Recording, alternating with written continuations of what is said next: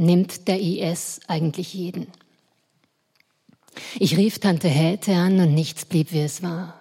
Ich schmiss mein Studium, zog aus der WG, verleugnete sämtliche Freundschaft und wurde zu einem Typen namens Johann. Ich fand den Namen klassisch, Tante Häte fand ihn abgefrühstückt. Aber sie hatte sowieso schon zu viele Finger im Spiel, also Johann. Neulich wurde ich nämlich aus gegebenem traurigem Anlass zufällig vor dem theologischen Seminar vom Kulturjournalisten einer renommierten Wochenzeitung abgefangen und gefragt, was mir spontan zu Leonard Cohen in den Sinn komme, ob meine Generation irgendwas mit ihm verbinde, ob er verankert sei in unserem kollektiven Popkosmos, ob es womöglich ein Lieblingslied für mich gebe und welches das sei, ob sein Tod mich persönlich schmerze. Ich war gerade auf dem Weg zum See hinunter. Ich wollte in der Bellevue-Apotheke einen spagyrischen Nasenspray kaufen. Sie verkauften dort spagyrischen Nasenspray. Ich bin gerade auf dem Weg zur Apotheke am Bellevue. Sie verkaufen dort spagyrischen Nasenspray, sagte ich zum Kulturjournalisten. Kein Problem, sagte der Kulturjournalist. Ich spaziere einfach neben Ihnen her und mache mir Notizen. Okay, ich muss nur noch rasch mein Fahrrad aufschließen, sagte ich und machte mich daran, die Zahlen einzudrehen. Ach, Sie sind mit dem Fahrrad unterwegs, da gestaltet sich die Sache natürlich etwas schwieriger. Nein, nein, sagte ich, es fährt sowieso nicht, ich schiebe es nur mühselig neben mir her. Prima, sagte der Kulturjournalist. Er war Deutscher, klar, er kam ja von der renommierten Wochenzeitung. Er sagte prima und sprach vermutlich nur Theologiestudenten an, in der Hoffnung, von ihnen wegen der christlichen Nächstenliebe für das nicht vorhandene Schweizerdeutsch nicht so verachtet zu werden wie von den übrigen Einwohnern. Leonard Cohen, sagten Sie, sagte ich nachdenklich, während ich mein kaputtes Fahrrad neben mir herschob Richtung Limmat. Ob mir was zu ihm in den Sinn kommt, schwer zu sagen. Da müsste ich etwas ausholen. Kein Problem, sagte der Kulturjournalist. Er lief neben mir her und drückte den Knopf seines Rekorders, den er sich um den Hals gehängt hatte, und zückte den Stift. Er war Kulturjournalist von einer renommierten Zeitung. Er hatte mit weit ausholen kein Problem. Das allzu knappe war es, das Lapidare, was ihm die Petersilie verhagelte. Wenn ich etwa gesagt hätte, nichts, ja, ja, ja, sage ich nicht, nein, das wäre ein Problem. Genau genommen fällt mir zu Leonard Cohen sofort Tante Häte ein. Häte, notierte er sich. Tatsächlich, erklärte ich dem Journalisten, hatte ich lange nicht an Tante Häte gedacht, bis ich irgendwann, Anfang Herbst, meinen Vater zum Café traf. Er war jetzt Rentner, was ihn da doppelt so viel Zeit hatte wie früher, doppelt anstrengend machte. Er kam selten nach Zürich und nie wegen mir. Er besprach mit besagter Frau namens Häte seine undurchsichtigen Geschäfte und sah sich mit ihr dabei pro forma interkulturelle Ausstellungen in, im Museum Riedberg an. Er traf alte Freunde, die ich allesamt verdächtig fand, zu konspirativen Treffen in einem exklusiven Tennisclub, aß zu Mittag im grünen Glas und erwarb für den Gegenwert meiner jährlichen Mietaufwendungen feine Hemden, Hosen und Krawatten bei seinem Herrenausstatter chez lui in der Bahnhofstraße. Irgendwo dazwischen trank er mit mir Kaffee und schaute auf die Uhr. Er hielt übrigens bislang jeden meiner Freunde für grenzdebile Volltrottel, aber der letzte, Leander, ich erwähnte ihn bereits, ein hagerer Typ mit Hermann Hesse Brille, einer unmodischen Vorliebe für Heidecker und ausgestattet mit gerippten Unterhosen, hatte seinen eigenen Worten nach deinem an Unsinn nicht gerade armen Leben die Krone aufgesetzt. Nun war Leander mitsamt Feinripp, seiner blassblauen Träumerei vom Rosengarten im Sonnenschein und seinem schwermütig zerzausten Haar wieder abgedampft. Tatsächlich auf meine eigene Initiative hin. Ich habe festgestellt, dass es dieses ewig raunende hermeneutische Geschwafel schon zum Frühstückstee mir tierisch schlechte Laune macht. Ich konnte nicht sagen, dass mir konkret Leander seither gefehlt hätte. Es war eher die neu gewonnene freie Zeit, die mir ein gewisses Unbehagen verursachte. Es war der Mann an sich, der mir fehlte, die Brille neben der meinen, das antike antike Old Spice in unserem Bad und weniger seine phänomenologischen Erkenntnisse nach sexuell vollbrachter Tat.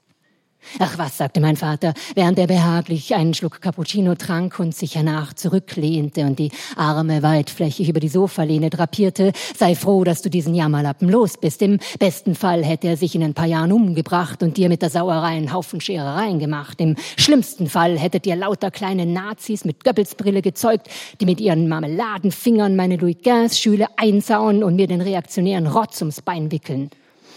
Ich verzichtete darauf, das mit der Brille klarzustellen. Hesse ist Hesse und Goebbels Goebbels, aber es war ja total egal, was man meinem Vater erklärte. Kam das Thema auf meine Männerwahl, vertrat er felsenfest die Meinung, ich hätte ihn mal vorher konsultieren sollen, da er mit seinem sicheren Instinkt für Menschen, Charakter und Frisuren schon auf die reine Beschreibung hin wisse, ob einer was tauge oder nicht. Im Zweifelsfall taugt er nichts, so die abschließende Bemerkung meines Vaters. Findest du nicht, dass du es dir so einfach machst? Zu einfach! Mein Vater hob in dieser typischen jüdischen Klagegestik theatralisch die Hände, als würde er die Kaffeehausdecke anflehen. Ich bitte dich, erinnere dich an dieses Würstchen mit dem spärlichen Haar. Wie hieß es doch gleich? Steve? Pete, mein Gott, Pappe, es ist doch Jahre her. Allein das, er deutete mit dem Zeigefinger streng auf mich, allein das, sagte Menschenkenner, dass das ein handgewebter Waschlappen ist. Wer nennt sich denn bitte allen Ernstes Pete? Sind wir hier vielleicht in Wisconsin? Wisconsin, das kann nur ein armes Würstchen sein. Und dann diese hinunterlampenden Hosen, als hätte er in die Windel gemacht. Es war furchtbar. Musst du nicht los? Ich sah auf die Uhr, die Zeit kroch dahin, als hätte sie jemand bestochen. Immerhin trug er Unterhosen von Calvin Klein, gab mein Vater zu bedenken. Dank der Hosen, die ihm immer um die Knie schlackerten, konnte ich das sehr schön beobachten. Ich habe mich damals schon gefragt, wo er die geklaut hat. Ich angelte nach meiner Jacke auf dem Stuhl und wickelte mir den Schal um den Hals. Du musst jetzt los, sagte ich. Aber was? Mein Vater warf einen Blick auf die Uhr. Du hast dir noch gar nichts gegessen. Ich will nichts. Ich knöpfte meine Jacke zu und suchte nach der Mütze. Mein Vater saß drauf. Zweimal die Zwetschgenfladen bitte, rief mein Vater Richtung Tresen. Wir haben uns ja noch gar nicht richtig unterhalten. Was machst du denn eigentlich so die ganze Zeit? Papa, ich studiere. Und was war das nochmal? Irgendwas mit Lesen oder irgendwas ohne Perspektive und ohne Berufschancen. Ich zerrte die Mütze unter seinem Hintern hervor und stülpte sie über den Kopf. Die Servierdame des Henrici stellte in dieser gezierten Art, wie sie mich im Henrici immer schon auf die Palme bringt, die Fladen auf den Tisch und mein Vater drückte mich zurück auf den Stuhl. Lassen wir das. Ich wollte mit dir über Tante Häte reden. Du kannst dich doch hoffentlich an Tante Häte erinnern. Klar konnte ich mich an Tante Häte erinnern. Tante Häte war nicht der Typ Frau, den man je wieder vergaß. Sie war deutlich von allem zu viel, zu viel Rouge, zu viel Busen, zu viel Hintern, dazu überhaupt und insgesamt zu groß und mit einer Stimme wie Leonard Cohen, wenn er sehr, sehr müde war und I'm Your Man sang. Bei einem unserer raren gemeinsamen Treffen hatte sie in der Öpfelchammer trotz ihrer beachtlichen Ausmaße auf Anhieb die legendäre Balkenprobe bestanden, bei der man Kopf voran über diverse, jahrhundertealte, verwitterte Deckenbalken klettert und quasi auf dem Höhepunkt des Spektakels, das von sämtlichen Gästen jeweils frenetisch bejubelt wird, bis zum Bauchnabel nach unten hängt und in dieser gerade für berockte Damen eher ungünstigen Position ein Glas Weißwein auf einen Zug austrinkt. Anschließend kehrt man immer noch lustig mit dem Kopf voran wieder auf den Boden zurück. Dies sind so Abende ganz nach meines Vaters Geschmack. Er klopfte ausgelassen seine Maulwurfpranken zusammen und rief lautstark nach einer Runde fürs ganze Lokal. Tante Häte warf sich in breitbeinige Siegerpose wie Usain Bolt nach 100 Metern Gold und kippte für große Gläser Apfelschnaps hinter die Binde, um anschließend ein Recht, das sie sich durch die Balkenüberquerung erworben hatte, ihren Namen ins gut durchpflügte Holz zu kerben. Leutselig behauptete sie hier nach mir gegenüber, Trinken sei das Lachen der Götter, wie der alte Ovid schon gesagt hat. Mein Professor für klassische Philosophie, von mir zur Verifizierung des Zitats zu Rate gezogen, hatte mich argwöhnisch angeschaut und murmelte im Weggang etwas wie, ja, ja, und lieber eine Pulle Bier als die Polizei. Ich weiß also nicht, ob es stimmt, das mit Ovid meine ich, also lieber nicht hinterher zitieren. Sie ist jedenfalls eine durchgeknallte alte Schachtel und passt dementsprechend gut zu meinem Vater. Sie hat nach dir gefragt, sagte mein Vater, während er systematisch seinen Fladen zerteilte. Oh nein, sagte ich. Sie meinte, wir könnten uns doch mal wieder alle drei zusammentreffen. Nein, danke, sagte ich. Isst dein Kuchen, du bist eh schon dünn wie ein Soletti. Kein Wunder, dass du immer die falschen Männer aufgabst. Richtige Männer finden das nicht schön. Papa, Du redest wie ein Nacho. Mein Vater lachte wie Captain Ahab, so Captain Ahab je lachte. Nacho, der ist gut, Nacho. Aber zurück zum Geschäft. Tante hätte, sie hätte da was Interessantes für dich. Nein, ich fing an, den Zwetschgenfladen zu essen. Eine Aufgabe. Sowas wie ein Job. Nein, ich habe einen Job und ich studiere, Papa. Er seufzte und sah auf die Uhr, er schob den halbgegessenen Fladen von sich. Aha, und was steht so an im Studium? Was liest man so. Ich schreibe gerade eine Arbeit über Stefan Zweig. Oh Gott, mein Vater blätterte das Geld auf den Tisch, setzte seine 30er Jahre Gaskette auf den Kopf und warf sich den Staubmantel um. Er küsste mich nachlässig auf die Wangen. Alles, alles Gute dann noch und weg war er. Ich saß noch eine Weile im Schal und Jacke am Tisch. Dann nahm ich zwei der 24 Franken Nötli, steckte sie ein und aß den anderen Fladen. Ich war mir immer nicht sicher, ob mein Vater eigentlich großzügig oder großkotzig war, hatte aber irgendwann dabei, das mit groß anfing, entschieden, dass es, was auch immer es sei, Ausdruck seines Größenwahns war. Dann schob ich mein kaputtes Fahrrad mühselig den Hang hinauf zu unserem Haus. Der Kulturjournalist der renommierten Wochenzeitung und ich waren in der Zwischenzeit am Ufer des Sees angekommen. Hinter uns lag das Opernhaus. Wir setzten uns auf eine Bank. Leander übrigens, er war zwar nicht offizieller Bewohner unserer WG, hatte aber Dauergast, der er war, seinen persönlichen Besitz in der gesamten Wohnung verteilt. Unter anderem hing über die Monate unseres Zusammenseins ein fröhlich und irgendwie sowjetrussisch koloriertes Poster von Atatürk im Klo. Er trägt darauf eine dieser schwarzen Persianerfellmützen, die man nicht mehr tragen darf, die aber gut mit den stahlblauen Augen harmoniert. Woher dieser Hang zum Osmanischen bei Leander kam, ist mir schleierhaft. Tatsache ist, dass er bei seinem Auszug sämtliche Sackpfeifen aufnahm und seine Kümbisch-Gitarre einpackte, auf der er, wenn sein dunkelte, gerne nachdenklich gezupft hatte. Als ich einmal während seines abendlichen Spiels mit meinem Vater telefonierte, lauschte er erschüttert und meinte, wenn das keine endogenen Depressionen seien, dann wisse er auch nicht. Nach seinem Auszug behauptete ich gern, er habe in einem seiner manischen Schübe das Atatürk-Plakat zerfetzt und sei dem IS beigetreten. Mit seinem orientalischen Gesang unterhalte er nun die kämpfenden Truppen. Abwegig fand ich das übrigens nicht. Ich hatte immer den heimlichen Verdacht gehegt, ich beherberge unwissentlich einen Schläfer, der sich geschickt mit Hesse, Heidegger und dem antiken Old Spice tarnte und nur auf den entsprechenden Anruf wartete. Der Journalist der renommierten Wochenzeitung hatte eine Zeit lang das Tonbandgerät eingeschaltet gehabt und sorgsame Notizen angefertigt. Jetzt drückte er einen Knopf und legte den Stift weg. Das sind Ihre Erinnerungen an Leonard Cohen? fragte er. Das sind meine Erinnerungen an Tante Hete. Ich verstehe, sagte er. Leonard Cohen ist für Sie also keine relevante Größe. Tante Hete ist eine relevante Größe. Was für einen Job hatte diese Tante Häte denn für Sie? Ich weiß es nicht. Sie ist übrigens gar nicht meine wirkliche Tante. Ach so. Aber haben Sie nie nachgefragt? Waren Sie kein bisschen neugierig? Ihnen muss klar sein, es kann nichts Rechtmäßiges gewesen sein. Wenn Sie Tante Häte kannten, würden Sie verstehen, was ich meine. Ihr einziger Bezug zu Leonard Cohen ist, also wenn ich das so salopp zusammenfassen darf, dass Ihre Tante Häte eine Stimme hat wie Leonard Cohen. Ich dachte eine Weile darüber nach. Wissen Sie, sagte ich dann, wenn ich Tante Häte höre, dann denke ich, Leonard Cohen war der wichtigste Sänger auf diesem Planeten. Ich denke, I'm Your Man ist das schönste Lied der Welt. Und ich denke weiter, der Popkosmos wäre ein anderer, wäre er nicht der wichtigste Sänger auf diesem Planeten. Der Journalist der renommierten Wochenzeitung packte seinen Krempel zusammen. Was haben Sie denn neben dem Studium für einen Job? fragte er, während er auf der Suche nach seinem Füllerdeckel seine Jackentaschen abklopfte. Das war nur so dahergesagt. Klar, er zog den Deckel aus der Brusttasche, schraubte den Füllfederhalter zu und steckte ihn ein. Und was von diesem Leander gehört in letzter Zeit? Nicht direkt. Ich holte eine Packung Fisherman's Friend heraus und bot auch dem Journalisten eines an. Neulich allerdings sah ich in den Medien ein Bild. Ich bin mir fast sicher, das war er.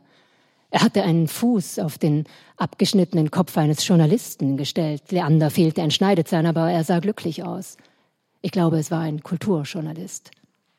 In den Medien, sagte der Kulturjournalist. Ja, Medien, sagte ich. Man könnte sagen, meinte der Kulturjournalist, das setzt Ihrem an Unsinn nicht gerade armen Leben die Krone auf. Vielleicht haben Sie recht, sagte ich. Was arbeitete Ihr Vater eigentlich, bevor er in Rente ging? Das ist eine interessante Frage. Wenn ich übrigens sage Rentner, trifft das den Sachverhalt, also mein Vater nur bedingt. Ich hatte nie besonders den Eindruck, sein eigentlicher Broterwerb. Er übte in der Stadtverwaltung von Feldkirch eine Beamtenfunktion aus, deren genauer Sinn sich mir nie erschlossen hat, wäre die Quelle für diese erstaunliche Liquidität, der er sich erfreute. Vielmehr hege ich schon länger den schlimmen Verdacht, seine Autos, Reisen, Häuser und diverse andere großzügigen und großkotzigen Ausgaben speisten sich aus einem mir nicht erschlossenen Gelderwerb. Der Journalist der renommierten Wochenzeitung zog den Reißverschluss seines Anoraks hoch und hängte sich diese journalistentypische Messenger-Bag um, die sie, so glauben die Journalisten, um Jahre jünger macht. Zusammenfassend können wir sagen, aus allem, was Sie mir erzählten, bleiben im Grunde nur offene Fragen. Ich schaute über den See. Die Möwen segelten versnoppt und wohlstandsverwöhnt und auf eine ekelhaft gezierte Art im flatternden Wind, die mich sofort an das Servierpersonal des Hinrici erinnerte. Und neben uns baute man schon die Buden für den diesjährigen Weihnachtsmarkt auf. Ich nickte ein bisschen. Genau genommen traf das meine derzeitige Lebenssituation hundertprozentig. Aber das soll ja nicht Ihre Sorge sein, das Wichtigste haben Sie ja, sagte ich und fasste es für ihn noch einmal zusammen. Leonard Cohen, wichtigster Sänger, Planeten, Kosmos, I'm your man. Wir blieben noch ein wenig nebeneinander auf der Bank sitzen und sahen zu, wie sie den Christbaum vom Transporter luden und in einer Art gigantischen Metallzwinge verankerten. Mein Leben, sagte ich, besteht, wie Sie bemerkten, nur aus Fragen.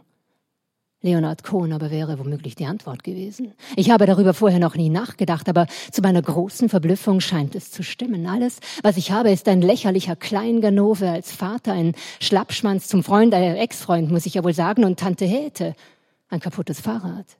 Ich hätte aber viel lieber einen Boxer, einen Arzt, einen Liebhaber. Ich bräuchte einen Chauffeur. Ich hätte gerne einen Vater für meine ungeborenen Kinder. Ich hätte gerne einen Mann, der meine Schönheit anheult wie ein hitziger Hund. Einer, der einfach ab und zu vorbeikrault. Einen Mann, der in mein Herz kriecht, wenn es einsam ist in einer kalten Nacht. Verstehen Sie? Egal, was die Frage ist, Leonard Cohen hat eine Antwort. Sie fragen mich, ob Leonard Cohens Tod mich persönlich schmerzt. Ich kann Ihnen gar nicht sagen, wie sehr. Ich vermute, er wäre meine ganz persönliche Antwort, denn ich bin ein einziges Fragezeichen. Wenn ich eine Frau bin, er wäre mein Mann gewesen. Der Journalist der renommierten Wochenzeitung betrachtete seine matt polierten Red Wings. Er sagte nichts. Ich stand auf und reichte ihm die Hand. Und ich denke, sagte ich, ich kann damit für meine gesamte Generation sprechen. Ich schob mein kaputtes Fahrrad mühselig neben mir den Hang hinauf und dachte mir, dass der Journalist der renommierten Wochenzeitung viele Fragen gehabt hatte, aber ich hatte noch mehr. Ich dachte weiter, dass entweder Fragen oder aber Antworten generell überschätzt werden. Ich war mir noch nicht sicher. Ich dachte in einem kurzen Anfall von poetischem schlechten Gewissen, dass die Möwen vorher ausgesehen hatten wie eine Handvoll unzufriedener Fragen im Wind. Und als ich mein kaputtes Fahrrad, das auf eine Art kaputt war, dass es weder bergab rollen noch Hügel anfahren konnte und auch nicht auf ebener Strecke, als ich dieses Fahrrad fast den gesamten Hang mühselig hinaufgeschoben hatte und die große Zeder, die mit dicken Drahtseilen in unserem Haus verankert war, schon in Sicht kam, da dachte ich abschließend, dass man einfach nur sehr weit ausholen konnte dass man nur sehr viele Berufe und Fertigkeiten lernen konnte, wie Leonard Cohen ganz genau gewusst hatte, dass man Boxer lernen muss und Arzt und Liebhaber und Vater, dass man Kraulen üben muss und Verschwindezauber und tausend andere Sachen mehr, dass man hoffen muss, dass irgendwas passt, wenn einmal eine Frau kommt oder eine Frage oder ein Mann, dass es sein kann, dass nichts passt, dass es keine Antworten gibt, dass keine Frage vorbeikommt oder keine Frau und auch kein Mann. Ich dachte abschließend, als ich mein kaputtes Fahrrad neben der Zeder anschloss und klingelte, weil ich meinen Schlüssel wieder vergessen hatte, dass ich hernach Tante Häte anrufen würde, dass ich nicht fragen würde, was für ein Job das sei, den sie da für mich hätte, dass mich ihre Antwort gar nicht interessierte, dass ich nicht einmal weit ausholen würde. Ich würde den wichtigsten Sänger auf diesem Planeten ernst nehmen und schauen, ob mein Kosmos sich dadurch veränderte. Ich würde davon ausgehen, dass ich die Antwort bin, egal was die Frage ist. Ich würde einfach sagen, I'm your man. Als ich dann Realiter in Tante Hätes vollgestopfter Wohnung saß und sie mir mit ihrer rührenden Stimme aus der Küche rufend die Details der ganzen Chose erläuterte, wusste ich ja genau, dass das eine völlige Schnapsidee war. Ich lehnte mich tief in die Sofakissen zurück und versuchte, Tante Hätes fetten Mops zu ignorieren, der mich unverwandt anhimmelte. Er hatte alles, was Möpse generell an sich haben, zu viel Speck auf den Hüften, triefende Augen und Mundgeruch. Es war typisch für mich, dass er sich bei unserem ersten Kennenlernen sofort in mich verliebt hatte. Tante Häte schwadronierte weiter über die schöne Wohnlage am Zürichberg und die vielen interessanten Menschen, die ich bald kennenlernen würde. Nebulös dachte ich, man konnte der Situation alles in allem einen gewissen Witz nicht absprechen. I'm your man, hatte ich Kohn selig dahergesagt und jetzt hatte ich den Salat. Dann kam sie mitsamt einem Tablett voller Kaffeeklatsch herüber ins Wohnzimmer und knallte es auf den niedrigen Tisch. Johann, sagte sie, der Name ist doch abgefrühstückt. Vielen Dank.